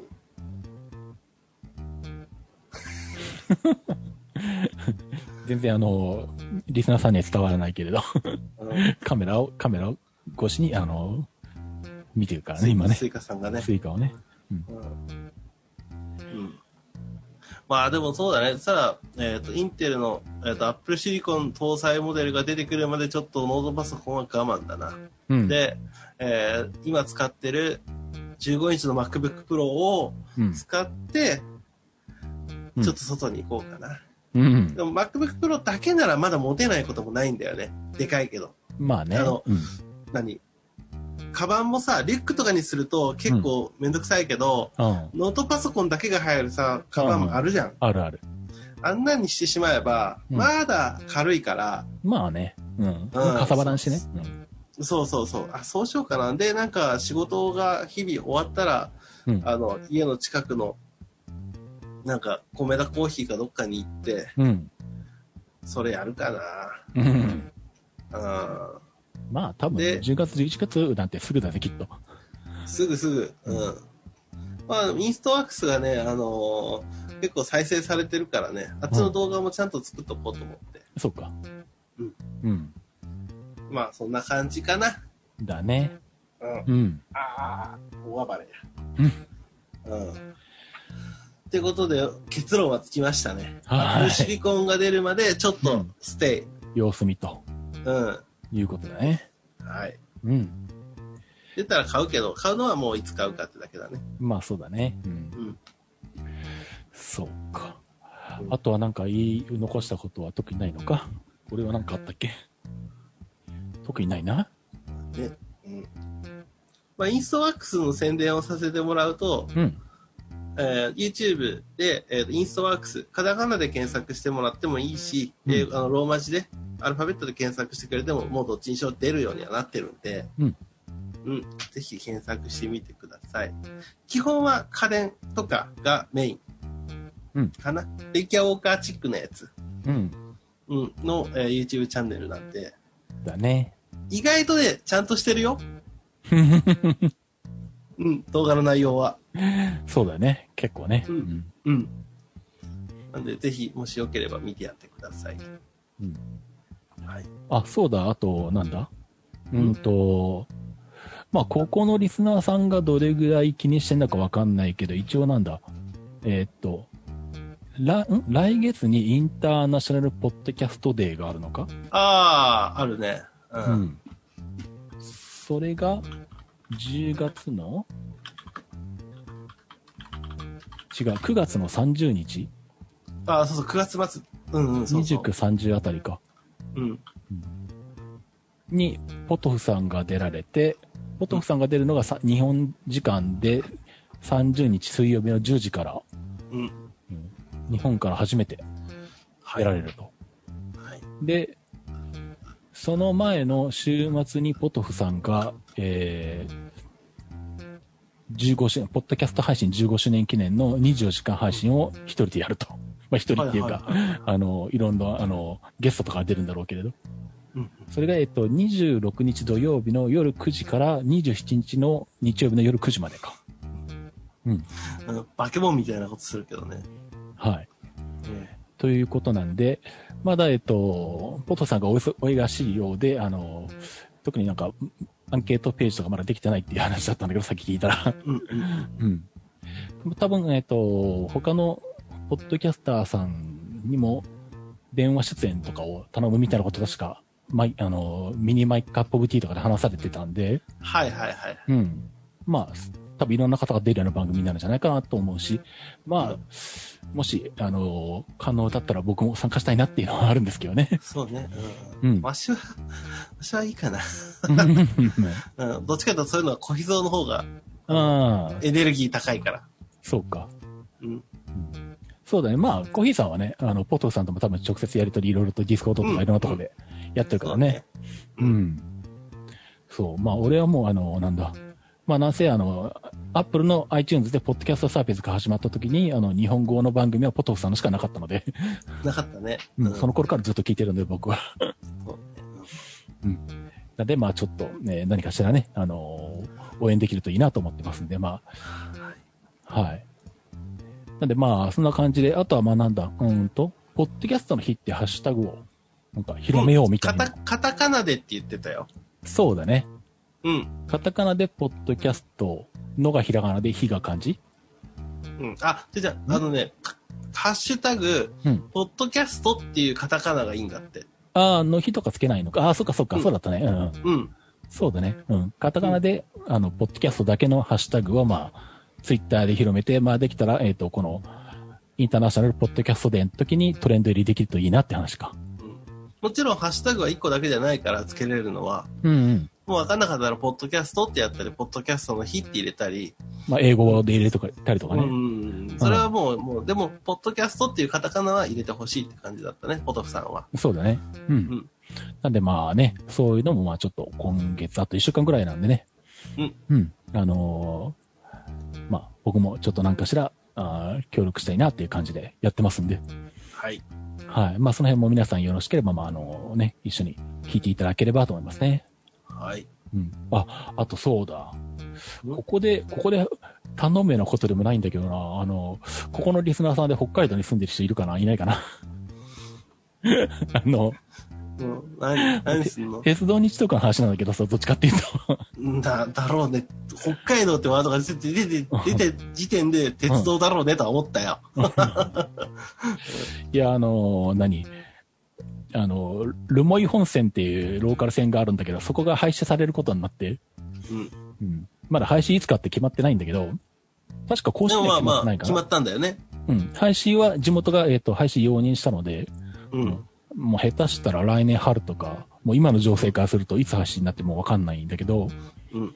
まあ、この間、えっ、と、なんだ、まあ、秘境駅、配信、それこそ来年の春に配信になる秘境駅の、うんに行って、えっ、と、全部360度 VR で動画を撮ってくるっていうのをやってきたので、うん。うん。もうこうなったら配信される区間は全部行ったりと。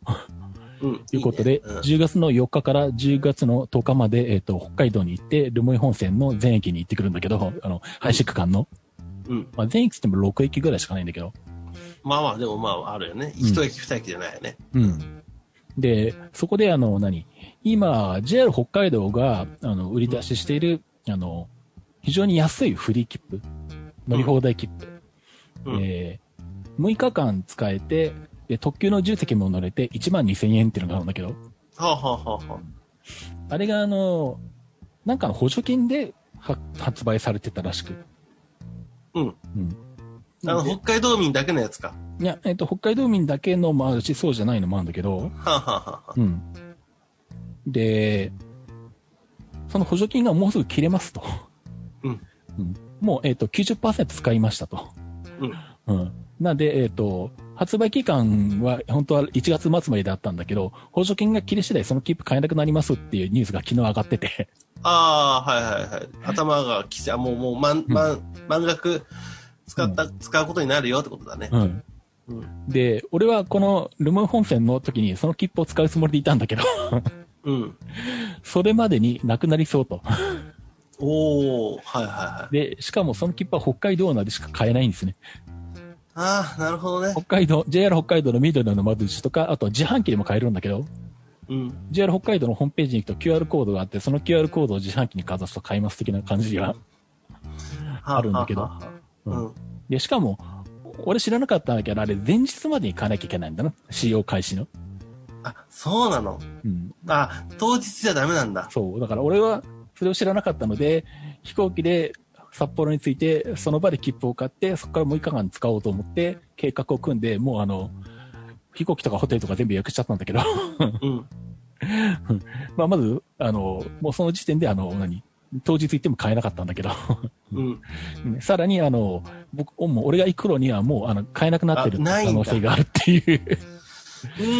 うん。なるほどね。それ、あの、ここより、あの、うん、ディスコードの方がいいんじゃね ああ、ディスコードで言えばいいうん、ディスコードの方がまだ引っかかる可能性高いよ。そうか。うん、助けてくれって、誰か北海道民いねえかっつって。あのお金いるだろお金と送料を送るので、 うん。っていうねうん。 1万2000プラス送料をあの送るので、あの、買ってきていただけないでしょうか っていうん。それはもうディスコードの方がいいよ。の方が早いよ、絶対。助けてくれって言った方が。う。そうだね。じゃあそっちの方でも書いてみるかね。うん。うん。そんな感じですね。はい。はい。まあ、えー、詳しくは鉄道日トーク聞いていただければ、あの、その詳しい話が はい。聞けますので。はい。うん。まあ、あと、えっ、と、まあ、YouTube の方で、まあ、鉄道以外にも、あの、最近はタロケンチャンネルっていう方にも、あの、ちょっとずつ動画を上げていて、うんあの、それこそ昨日とか一昨日に、あの、Apple Watch シリーズ6の、あの、血中酸うん酸素濃度測定の、あの、レビューというかね、実際に動く様子とか、設定画面とかを、もう3分にまとめた。いや、3分にまとめたんじゃないな。結果的に3分になっただけなんだけど、うん。うんまあ、それを、あの、上げてますんで、まあ、よければ、あの、見ていただければっていう感じですね。これはあれ、ボイスロイド使うのうん、これは全部喋ってるのはボイスロイド。ああ、なるほどね。うん。で、あの、写真は自分が出てきたりって感じかな。まあ、えっと、俺の手だけね、ああ、アップルウォッチが映ってる腕だけとか、あの、アップルウォッチは、あの、なんだ、あの、うん。触ってる映像をね。う血中ん。酸素濃度を測るとき、アップルウォッチで血中酸素濃度を測るときに、うんあの、あれ、アップルウォッチが水平になってないとダメなんだよね。で、動いてたらダメなんだよ。はいはい。だから、あの、ここうやってないとダメってことだよね。うん、斜めとかになってたりしたらダメだし、計測中にちょっと動いて斜めになったりとかしたら、計測止まっちゃうんだけど、うん。で、計測まあまあ、時だ血け血が流れちゃうからだろうね、あちこちに多う分。んで、計測するときだけ、その、ああ赤外線 LED、あ、違う、赤い、赤い色 LED が出るんだけど、うん。そこの、その赤い LED を、あの、取ろうと思って、あの、一人でこう、左手でアップローチを水平に固定しながら、下 下から iPhone で 動画で撮ろうとして、はいはい。めっちゃ難しいんだけど、なんとか頑張って取り切りました。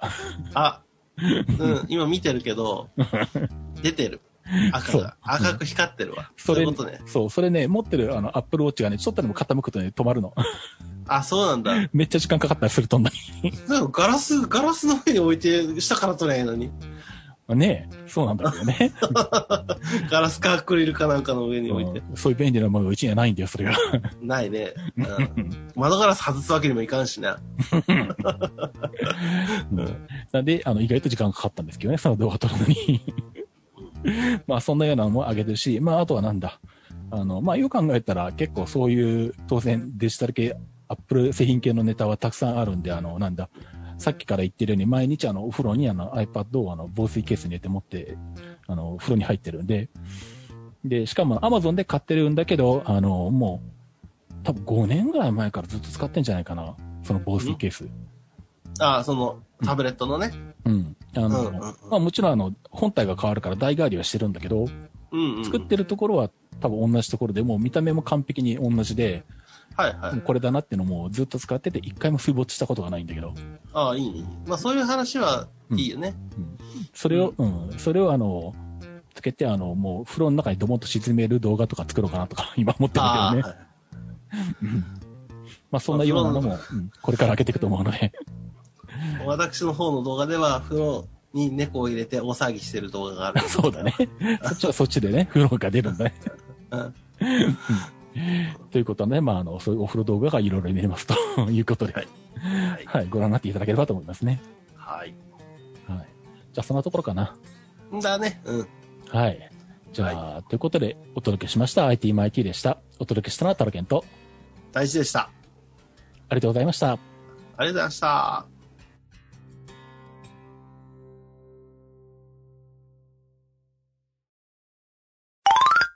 皆さん、お疲れ様です。とはどうなのざっくり次回予告です。次回の IT マ IT は、やっぱり未定とのことです。タロケンさんが北海道に行くので、次がいつになるか。どうな、よくわかりません。ざっくりお聞きくださいね。ではまた、どうなのなんちゃら予告をお楽しみに。